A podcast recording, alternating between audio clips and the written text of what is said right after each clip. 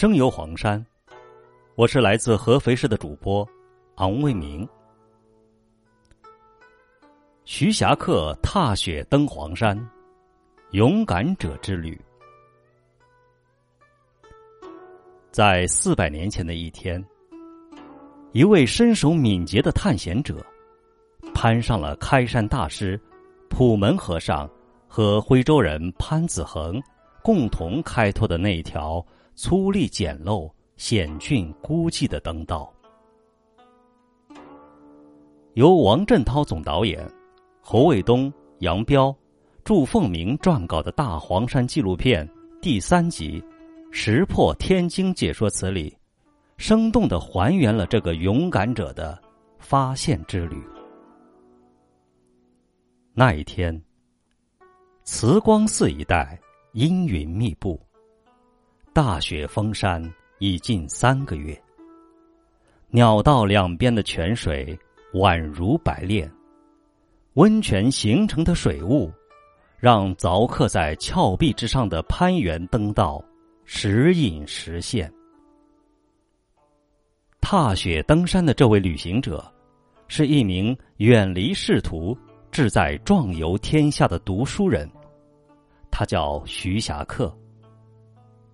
带着游历名山大川的实践，他用一句话回馈了黄山亘古的守望：登黄山，天下无山。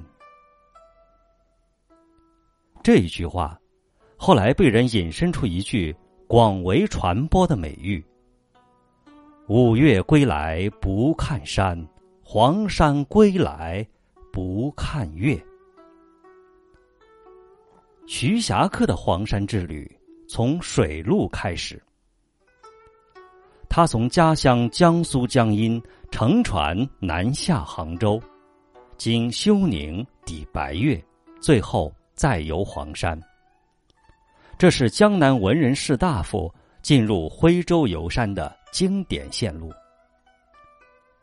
这样一次游览黄山、白岳的组合游方式，在当年。流行一时，俗称“黄白游”。